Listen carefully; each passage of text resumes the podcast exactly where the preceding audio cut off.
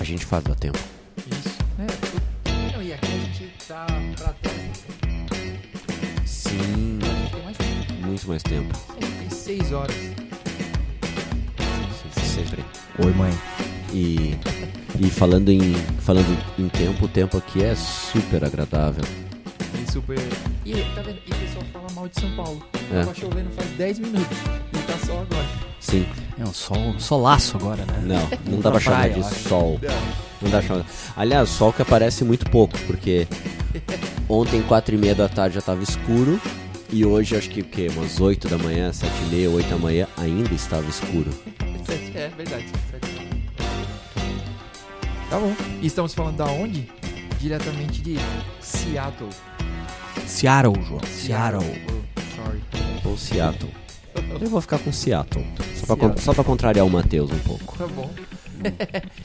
bom, a gente vai tentar. E o que, a gente tá fazendo aqui, João? A gente vai tentar assistir o máximo de palestras possíveis na KubeCon. Mais Cloud Native Con, mais todo mundo com OpenShift. Que, que começa hoje com uma série de Lightning Talks no final da tarde. Isso aí. Final da tarde pra nós. Final da tarde pra nós, madrugada lá. E amanhã, agenda full o dia inteiro. O quê? Umas 8, 9 quase apresentações simultâneas, se não mais. Isso, mais ou menos por aí. Tem que escolher muita coisa. É, vai ser difícil. E eu tenho muita palestra ali que tá ah, em, em paralelo. Eu não sei como é que eu vou conseguir. Vai ter que escolher na hora. Ver É. qual a sala que tá mais cheia. Se não tiver espaço, vai pra próxima. Tem várias É. que estão marcadas que o, o número de cadeiras é limitado. Então, se você quiser, vai ter que assistir no YouTube depois e tudo. Então tem que chegar rápido. Vamos ver como vai ser.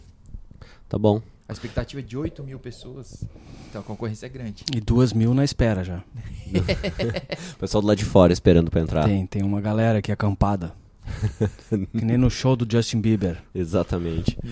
O, e falando de falando de, de Kubernetes, então acho que a primeira notícia da semana, como sempre, começar com, com notícia da semana, vulnerabilidade descoberta no Kubernetes. Acho que o Matheus pode falar um pouco o que, que era a vulnerabilidade, como é que ela pode ser explorada e processo de update. É, a vulnerabilidade, ela, na verdade, ela se aplicava a ambientes que possuem um balanceador de carga na frente da API, ou seja, praticamente todos em produção. E foi descoberto por um, um cara da, da Rancher. E é, já é um bug antigo, que foi descoberto meio que por acaso, né?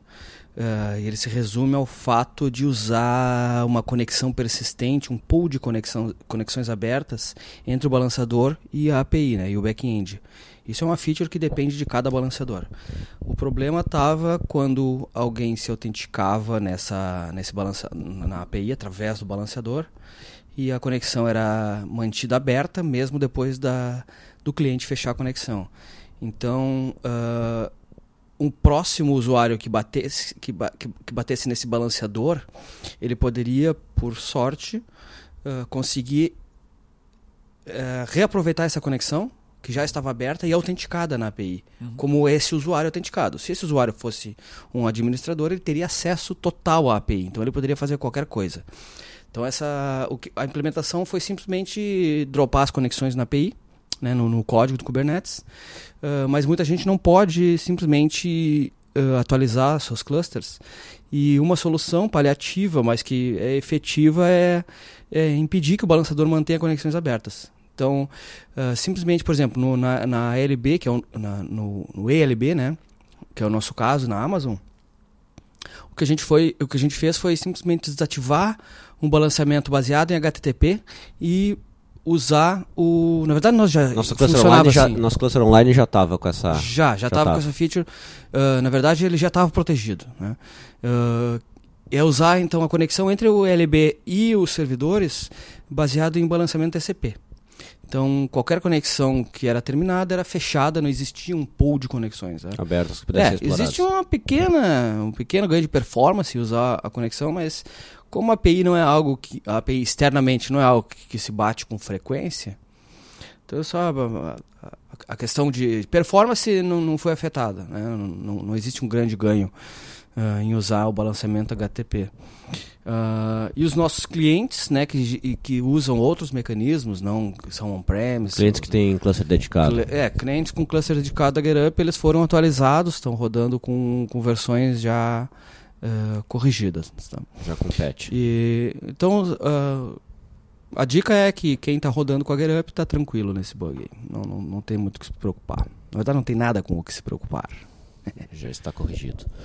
O, a gente teve também o Kubernetes 1.13 que saiu o release, acredito que, semana passada? Semana passada, saiu. E aí, Matheus, o que, que tem de novo no 1.13? Eu tenho uma lista aqui. Então, pode começar você a lista. KubeADM, GA. Acho que é uma ferramenta bastante utilizada. O CSI, que é o Container Service Interface. Storage Interface. Storage Interface. Uhum. Container Storage Interface também de EA. E uma feature que a gente já que a gente chegou a aplicar para um cliente nosso, é, uh, que é o Topology Aware Volume Scheduling. Isso, é levar que em consideração o... Que ela é de EA agora, ela estava em beta quando a gente aplicou. Isso. É, é, levar, é, essa feature é levar em é, A gente já falou isso no outro webcast, né? Uhum. Que para mim é o mais, o mais legal de todas as features da 12 e 13 é essa aí é levar em consideração no escalonador a zona onde os discos estão na hora de escalonar um pod. Por exemplo, o usuário criou uma aplicação que depende de um disco. E esse disco é um, um EBS na Amazon, um disco persistente no Google. Então, é, os pods que usam aquele disco, ou o pod que usa aquele disco, só pode, só deveria ser escalonado na zona onde está o disco. Né? Porque eu não consigo mover um disco de uma zona para outra certo? Então agora o Kubernetes leva em consideração que existe um disco e, e ele está em uma zona. Então ele só vai selecionar os nós que estão naquela zona para fazer o pod subir. Uhum. Então isso, isso era uma das coisas que nos, nos atrapalhava bastante, uh, principalmente quando existiam manutenções em que uma zona inteira deveria ser reiniciada, alguma coisa do tipo. E o e o container ficava em, no scheduling, no scheduling. Ficava tentando criar em máquinas criar, de outras exato. zonas onde o disco não estava não tava disponível. É, agora só que ele, a, só o Kubernetes não sabendo disso, não, ele, ainda é, assim ele tentava. Tentando, tentando, é. é. Imagina multiplica isso por um número grande de clientes, então é, isso é algo que deu uma melhoradinha no nosso processo, né? Uh, mas é, é, algo que de forma geral traz é, velocidade, né? Na uh, velocidade não traz é, uma melhor forma de, de, de, de, de manter as coisas uh, agrupadas. Acho que, né? acho que não onera o orquestrador com é, atividades vezes, que não faz sentido, né? É, mas tentar, isso também... tentar provisionar um container numa zona que ele não deveria estar. Tá... Isso, isso era um problema real, né? Às vezes algumas aplicações eram uma, um pod era escalonado na zona A, uh, mas o disco está na zona B. Então o pod já estava escalonado, ele nunca ia subir. Uhum. Tá? Então evita esse tipo de problema. Uhum né, invertendo a ordem só. E, acho, e o pior disso é, é que o orquestrador fica com mais tarefas e tudo mais. Isso, exato. E, e, é algo a mais para ficar monitorando esse tipo de coisa. Então, hum. deu, um, deu um, um alíviozinho em algumas coisas que eram chatas. Legal. Querem falar sobre KubeADM ou CSI? Acho que não, acho que a gente, já, é, a gente já deu um, uma passada na 1.12, né? Inclusive, se alguém não escutou, volta lá. A gente passou por várias features, né? Então elas estão saindo de beta para vir para GA. Então muita gente pôde usar, muita gente reportou, corrigiu coisa e agora está em GA, né?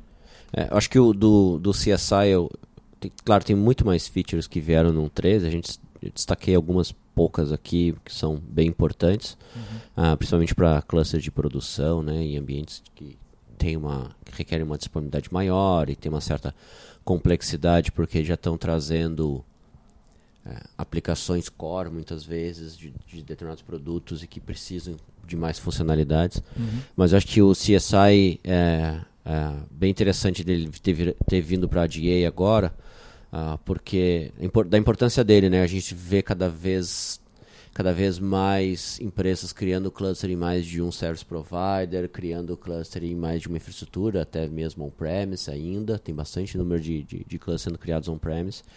Uh, isso dá uma interface única para quem está desenvolvendo e, e, e aplicações para interagir com a parte de armazenamento. Né? Você não precisa levar em consideração qual é o tipo de armazenamento que tem embaixo. Então você faz um você faz um claim de um objeto de armazenamento e você só diz se quer block, se quer object storage e o resto embaixo, como é que isso se como é que isso acontece.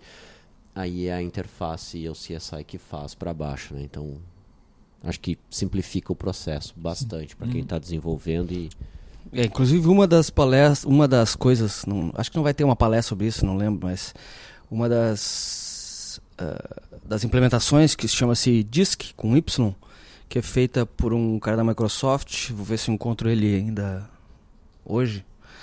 É, eles conseguiram, o, o, cara conseguiu implementar uma, um plugin de CSI para os discos de alta performance da Microsoft na, na, na, na nuvem deles. É, que o bind lá dos discos é feito em, em um ou dois segundos. Então, uh, se comparar com os discos que a gente tinha até hoje, que demorava às vezes minutos né, para desconectar e reconectar em outra máquina, uhum. essa implementação dele uh, acelerou demais. Assim, então, deu um ganho de performance de forma geral uh, nesse ambiente de Microsoft. Né? Uhum. Que, é o, que é o calcanhar de Aquiles lá para rodar o Kubernetes na Azure, né?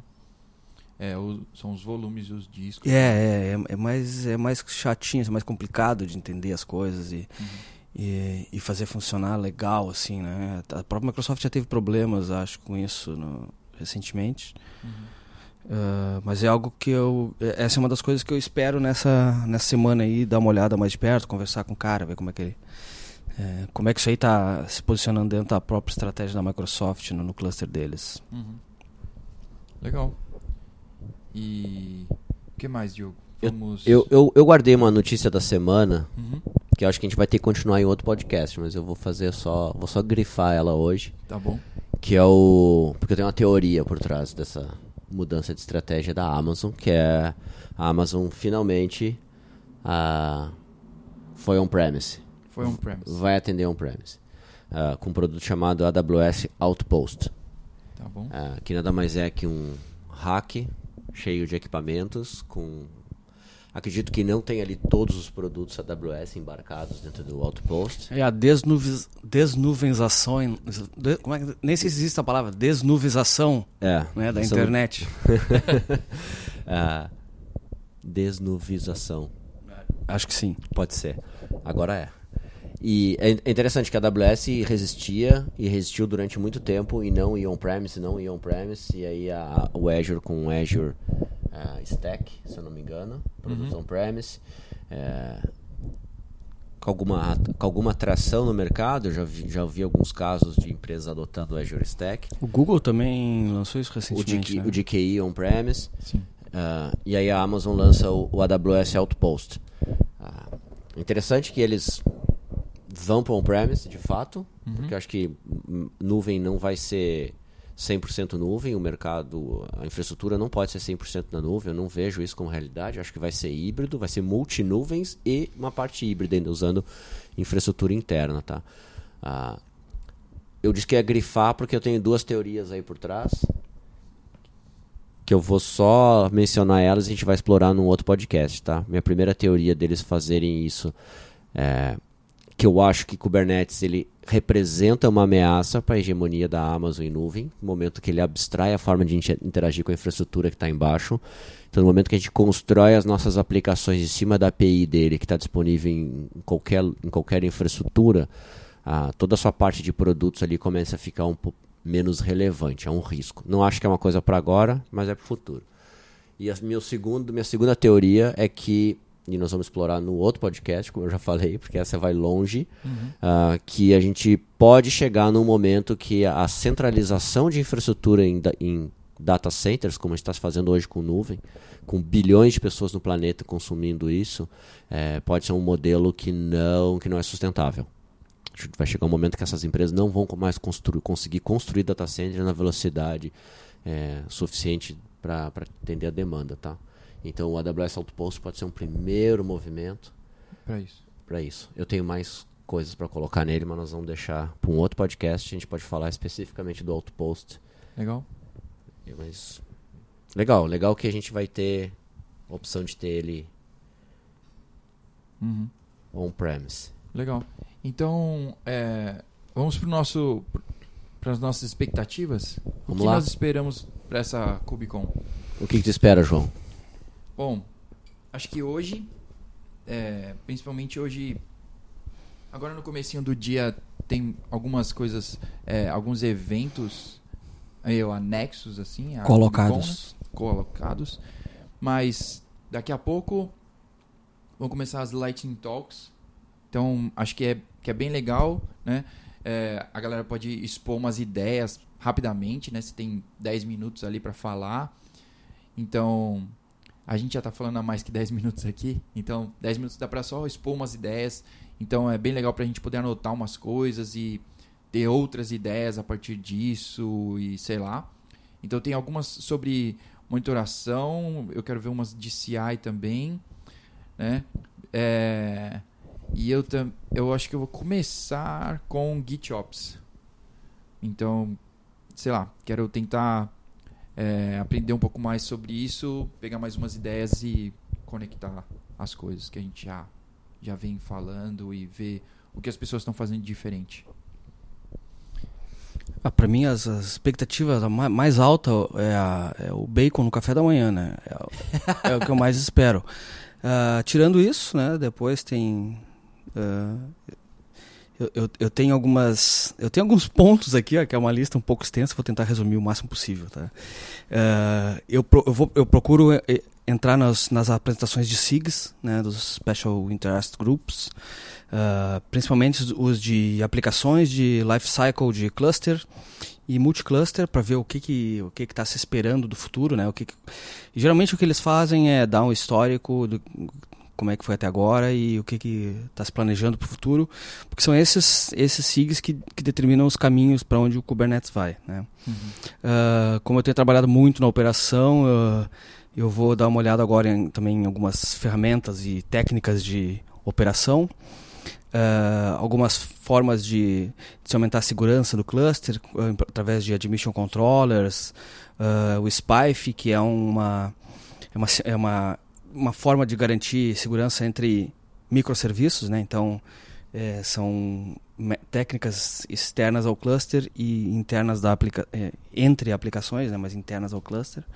Ah, o KubeSpray é uma, é uma ferramenta de instalação que tem nos interessado bastante. A gente tem ah, investido nele para para traçar um caminho mais independente né, dentro do ambiente Kubernetes. E essa é uma ferramenta bem interessante, é uma, um deploy simples, é, é baseado em Ansible, então qualquer um consegue mexer. Ah, também algumas coisas eh, de logs, coisas mais voltadas também à operação, né, à auditoria, essas coisas, ferramentas que, se, que têm se usado e têm aparecido hoje em dia. Eh, outra parte também que eu espero ainda ver é a Cluster API, como que ela vai funcionar nessa questão de on-premise versus, versus, versus cloud, né? Como é, como é que, como é que a- os grupos estão lidando com isso. É, tem uma apresentação específica da Julia Evans, que ela é bem conhecida no, no nosso meio, que é como que, elas, como que se faz, né, como na empresa dela eles fazem para para realizar migrações né, de, entre nuvens com alta disponibilidade sem haver downtime. Né? Isso, isso- é, uma, é uma coisa bem Eu marquei essa na minha agenda também. Essa, essa É, essa é uma coisa- né? É. Keynote Eu acho que é. Keynote, é. Mas é, mas é algo bem difícil de fazer e ela, ela tem uma forma muito didática de ensinar as coisas. Eu sou, eu sou bem eh, fã da, do material dela. Né? Ah, outra, outra, outra palestra que eu estou bem empolgado aí é técnicas para desenvolvimento. Tem uma ferramenta chamada Telepresence, que eu, que eu já testei e já usei um pouco, ah, mas eh, que permite que o desenvolvedor tenha uma experiência mais nativa possível. Mesmo ele não estando dentro do cluster, ele poder desenvolver seu, o seu software como se estivesse. Então, os serviços locais da máquina poderem conversar como se estivessem lá no cluster com os serviços do cluster e vice-versa. Então, se eu estou testando um banco de dados diferente, um esquema diferente de banco, eu poder fazer com que o serviço que está lá rodando no cluster acesse esse banco e esse esquema como se, ele, como se esse serviço de banco estivesse lá dentro do cluster. Tá? Essa é uma ferramenta bem interessante. Né? Ela tem uns conceitos meio difíceis de entender no início, mas depois ela se torna bem natural.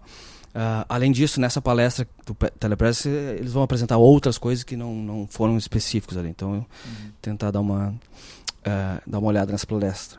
Uh, o Operator Framework também é uma, tem várias palestras sobre ele, muitas da Red Hat, que é quem financia, quem patrocina, digamos, entre aspas, sim, esse, esse sistema aí, é uma forma de usar um ciclo parecido de, de de manutenção das aplicações do próprio cliente, né, parecidos com o ciclo, com a, te, com a lógica né, do, do próprio Kubernetes. Então, eu poder ter uma aplicação que foi instalada e, e é mantida de forma declarativa, usando esse framework para fazer a reconciliação do meu, dos estados entre os meus objetos do, do CRD, né, que é uma API, uma forma de estender a API do Kubernetes, com isso com o que está de fato rodando lá. Tá? Esse, é um, esse é um modelo já bem conhecido, iniciou lá com a CoreOS no, com o,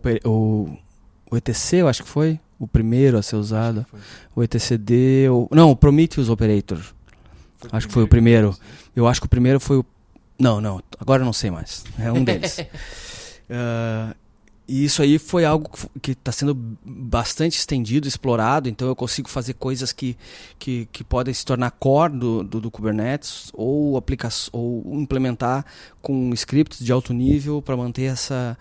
Uh, uh, esse, uh, implementar esse loop né, de reconciliação de forma bem fácil. Tá? Uhum. E as últimas duas é dois assuntos que eu pretendo olhar é o BPF, que é uma forma nova de filtrar e, implementar, implementar plugins de rede, uma, é, vai dar um ganho de performance aí na, na, na, camada de rede. E o OPA, que é algo uh, que a gente pode usar para implementar políticas de, de, de, é, de admissão né, de pods de serviços, de qualquer coisa dentro do cluster. Então eu consigo dizer, ó, oh, esse pod não vai ser uh, executado enquanto ele tiver um label na imagem que seja latest. Então tem que ter um label específico. Ah, então esse cara é uma ferramenta para implementar esse tipo de regras. Boas né? práticas. Bo é, pra implementar qualquer. Eu consigo implementar as políticas de, de uh, de, da empresa, né, usando uma linguagem específica em cima do cluster. Muito bom. É, me estendi bastante aí, mas é isso aí. Boa. Minha expectativa para a Kubicon está mais ligada na parte de segurança e, e auditoria, parte de audit logs e regras de governança, quem tem acesso ao que, como é que a gente monitora o que está acontecendo e uhum. as mudanças que acontecem dentro do ambiente. Isso tem sido uma constante na maioria dos, dos clientes que a gente atende uh, esse tipo de preocupação né?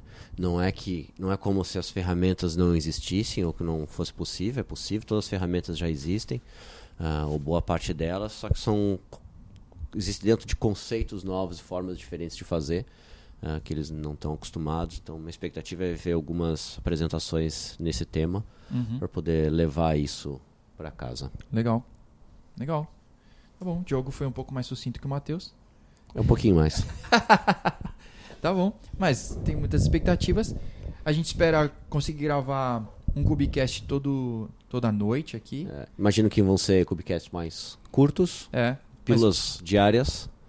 Pílulas diárias para quem não pôde estar. E e aí de, vai ser um vai ser um trailer para que depois as palestras vão estar disponíveis, né? Da, da Cubicon. Então é isso. É, vamos parando por aqui. E a gente se vê no próximo. Até amanhã. Até amanhã. Falou!